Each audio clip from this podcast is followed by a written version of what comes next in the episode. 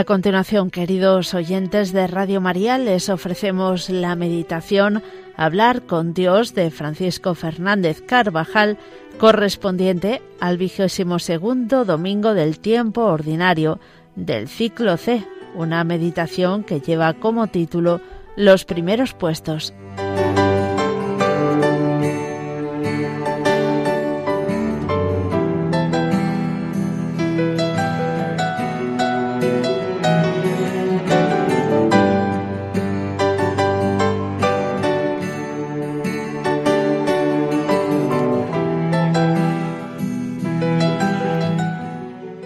Las lecturas de la misa de hoy nos hablan de una virtud que constituye el fundamento de todas las demás, la humildad.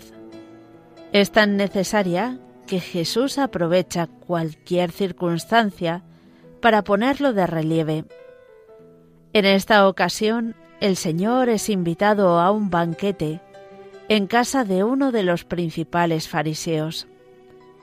Jesús se da cuenta de que los comensales iban eligiendo los primeros puestos, los de mayor honor. Quizá cuando ya están sentados y se puede conversar, el Señor expone una parábola que termina con estas palabras. Cuando seas invitado, ve a sentarte en el último lugar, para que cuando llegue el que te invitó te diga, amigo, sube más arriba entonces quedarás muy honrado ante todos los comensales, porque todo el que se ensalza será humillado, y el que se humilla será ensalzado.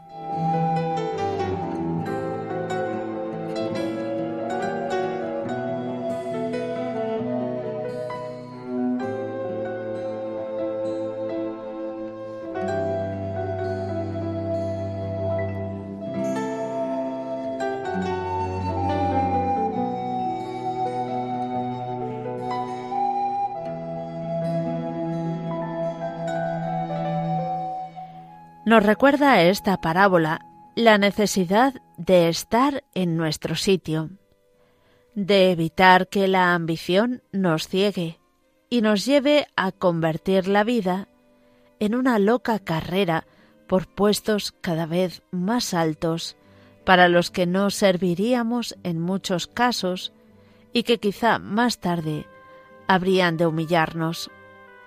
La ambición una de las formas de soberbia, es frecuente causa de malestar íntimo en quien la padece.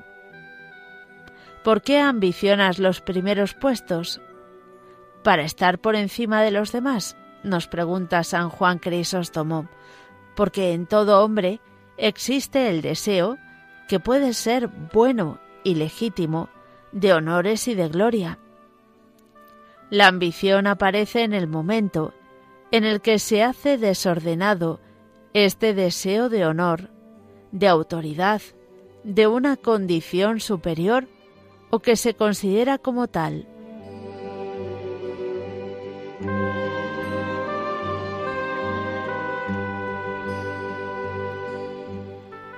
La verdadera humildad no se opone al legítimo deseo de progreso personal en la vida social, de gozar del necesario prestigio profesional, de recibir el honor y la honra que a cada persona le son debidos.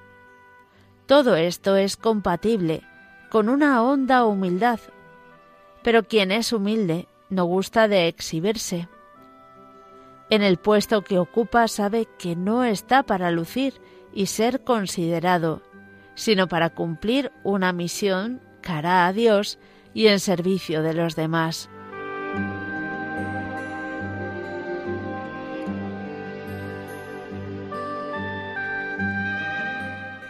Nada tiene que ver esta virtud con la timidez, la pusilanimidad o la mediocridad. La humildad nos lleva a tener plena conciencia de los talentos que el Señor nos ha dado para hacerlos rendir con corazón recto. Nos impide el desorden de jactarnos de ellos y de presumir de nosotros mismos. Nos lleva a la sabia moderación y a dirigir hacia Dios los deseos de gloria que se esconden en todo corazón humano. Non nobis domine non nobis, sed nomini tuo da gloriam. No para nosotros, sino para ti, Señor, sea toda la gloria. La humildad hace que tengamos vivo en el alma que los talentos y virtudes, tanto naturales como en el orden de la gracia, pertenecen a Dios, porque de su plenitud hemos recibido todos. Todo lo bueno es de Dios. De nosotros es propio la deficiencia y el pecado. Por eso, la viva consideración de las gracias recibidas nos hace humildes, porque el conocimiento engendra el reconocimiento. Penetrar con la ayuda de la gracia en lo que somos y en la grandeza de la bondad divina nos lleva a colocarnos en nuestro sitio, en primer lugar ante nosotros mismos. ¿Acaso los mulos dejan de ser torpes y hediondas bestias porque estén cargados de olores y muebles preciosos del príncipe? Esta es la verdadera realidad de nuestra vida. Dice la Sagrada Escritura, somos como el borrico, como un jumento, que su amo, cuando él quiere, lo carga de tesoros de muchísimo valor.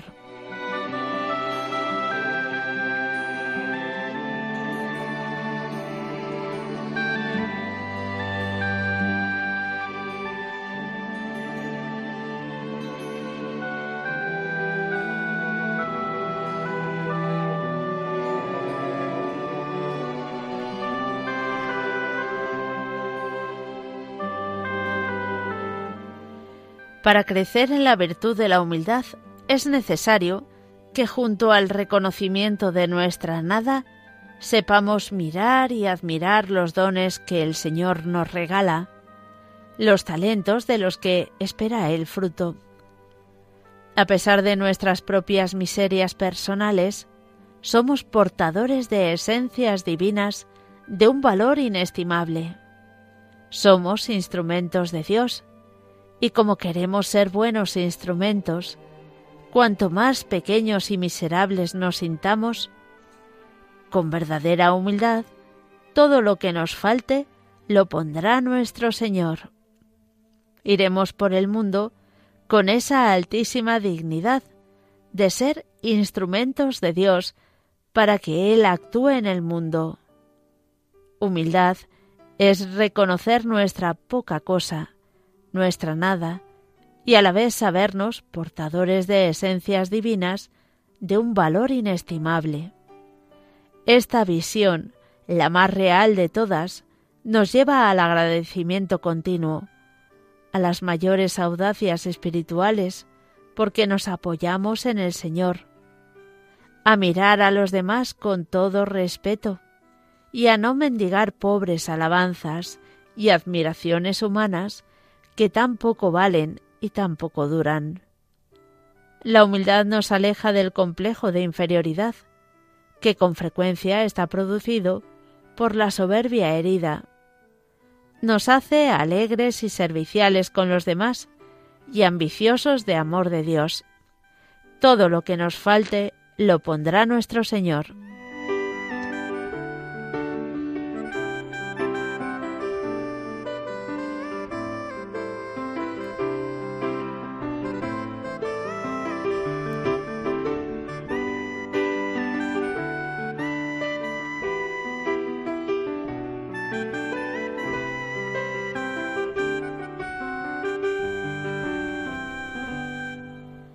Para aprender a caminar en este sendero de la humildad, hemos de saber aceptar las humillaciones externas que seguramente encontraremos en el transcurso de nuestras jornadas, pidiendo al Señor que nos unan a Él y que nos enseñe a considerarlas como un don divino para reparar, purificarse y llenarse de más amor al Señor sin que nos dejen abatidos, acudiendo al sagrario si alguna vez nos duelen un poco más. Medio seguro para crecer en esta virtud es la sinceridad plena con nosotros mismos, llegando a esa intimidad que sólo es posible en el examen de conciencia, hecho en presencia de Dios. Sinceridad con el Señor, que nos llevará a pedir perdón muchas veces, porque son muchas nuestras flaquezas. Sinceridad con quien lleva nuestra dirección espiritual.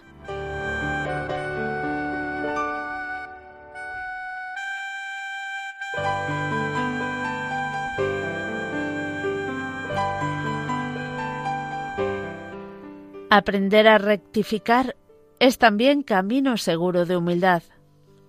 Solo los tontos son testarudos, los muy tontos muy testarudos, porque los asuntos de aquí abajo no tienen una única solución. También los otros pueden tener razón. Ven la misma cuestión que tú, pero desde distinto punto de vista, con otra luz, con otra sombra, con otro contorno. Y esta confrontación de pareceres es siempre enriquecedora.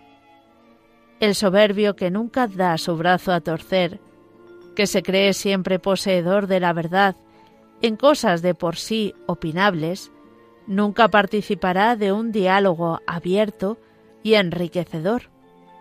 Además, rectificar cuando nos hemos equivocado no es sólo cuestión de humildad, sino de elemental honradez.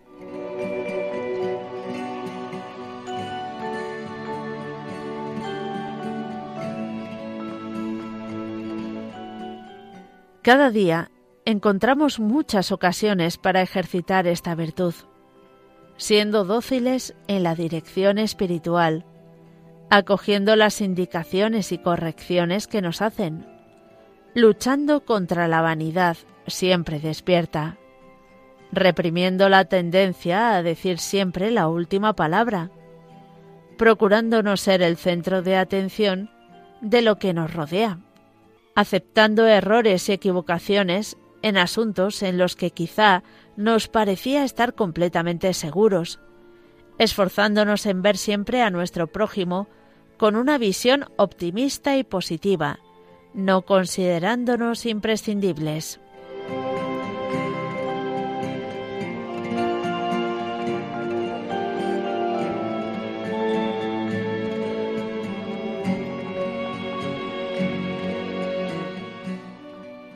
Existe una falsa humildad que nos mueve a decir que no somos nada, que somos la miseria misma y la basura del mundo. Pero sentiríamos mucho que nos tomasen la palabra y que la divulgasen, y al contrario, fingimos escondernos y huir para que nos busquen y pregunten por nosotros. Damos a entender que preferimos ser los postreros y situarnos a los pies de la mesa para que nos den la cabecera. La verdadera humildad procura no dar aparentes muestras de serlo, ni gasta muchas palabras en proclamarlo.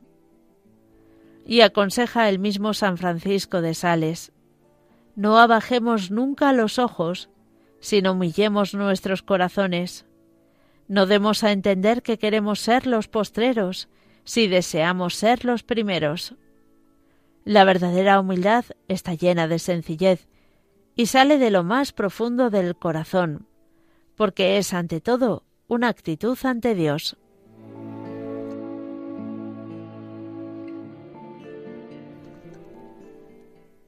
De la humildad se derivan incontables bienes. El primero de ellos, el poder ser fieles al Señor, pues la soberbia, es el mayor obstáculo que se interpone entre Dios y nosotros. La humildad atrae sobre sí el amor de Dios y el aprecio de los demás, mientras la soberbia los rechaza. Por eso nos aconseja la primera lectura de la misa. En tus asuntos procede con humildad, y te querrán más que al hombre generoso.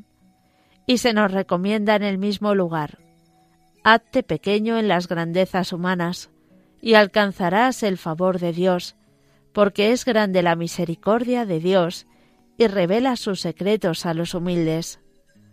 El hombre humilde penetra con más facilidad en la voluntad divina y conoce lo que Dios le va pidiendo en cada circunstancia.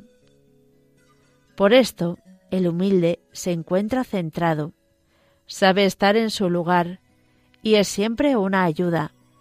Incluso conoce mejor los asuntos humanos por su natural sencillez. El soberbio, por el contrario, cierra las puertas a lo que Dios le pide, en lo que encontraría su felicidad, pues sólo ve su propio deseo, sus gustos, sus ambiciones, la realización de sus caprichos.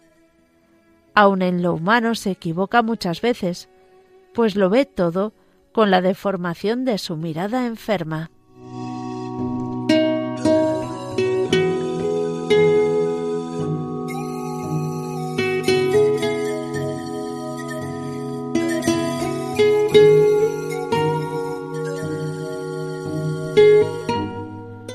La humildad da consistencia a todas las virtudes. De modo especial, el humilde respeta a los demás, sus opiniones y sus cosas. Posee una particular fortaleza, pues se apoya constantemente en la bondad y en la omnipotencia de Dios. Cuando me siento débil, entonces soy fuerte, proclamaba San Pablo. Nuestra Madre Santa María en la que hizo el Señor cosas grandes porque vio su humildad, nos enseñará a ocupar el puesto que nos corresponde ante Dios y ante los demás.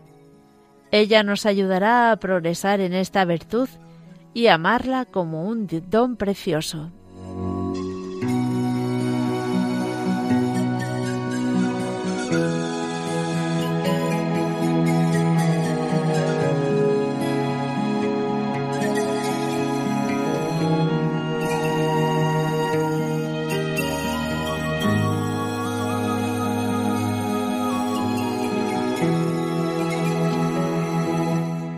Concluimos así la meditación Hablar con Dios del Padre Francisco Fernández Carvajal, correspondiente al vigésimo segundo domingo del ciclo C.